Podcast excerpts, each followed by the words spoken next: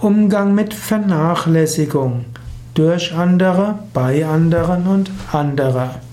Wenn du das Gefühl hast, dass die Anliegen eines bestimmten Menschen sehr vernachlässigt werden, dann bringe das doch zur Aufmerksamkeit. Es ist wichtig, dass die Anliegen aller Menschen berücksichtigt werden.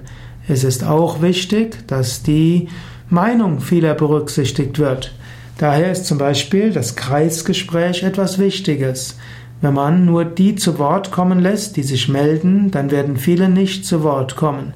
Und so ist oft wichtig, dass in einer Runde tatsächlich jeder etwas sagt. So wird keine Meinung vernachlässigt.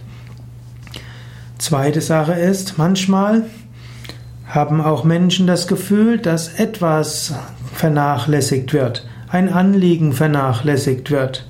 Auch hier gilt es zu überlegen, wie kann man dieses Anliegen näher, also wie kann man dieses Anliegen berücksichtigen?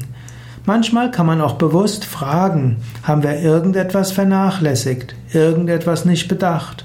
Manchmal kommen dann noch zusätzliche Informationen. Denn oft entstehen große Fehlentscheidungen und auch große Misserfolge, weil man Kleinigkeiten vernachlässigt hat. Es gab schon viele äh, Schiffsunglücke, weil kleine Details vernachlässigt wurden.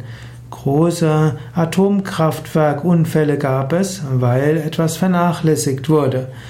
Und daher ist es oft gut nachzuhaken, gibt es etwas, was wir vernachlässigt haben. Und es ist auch gut zu überlegen, ist die Meinung von jemandem noch nicht gehört worden?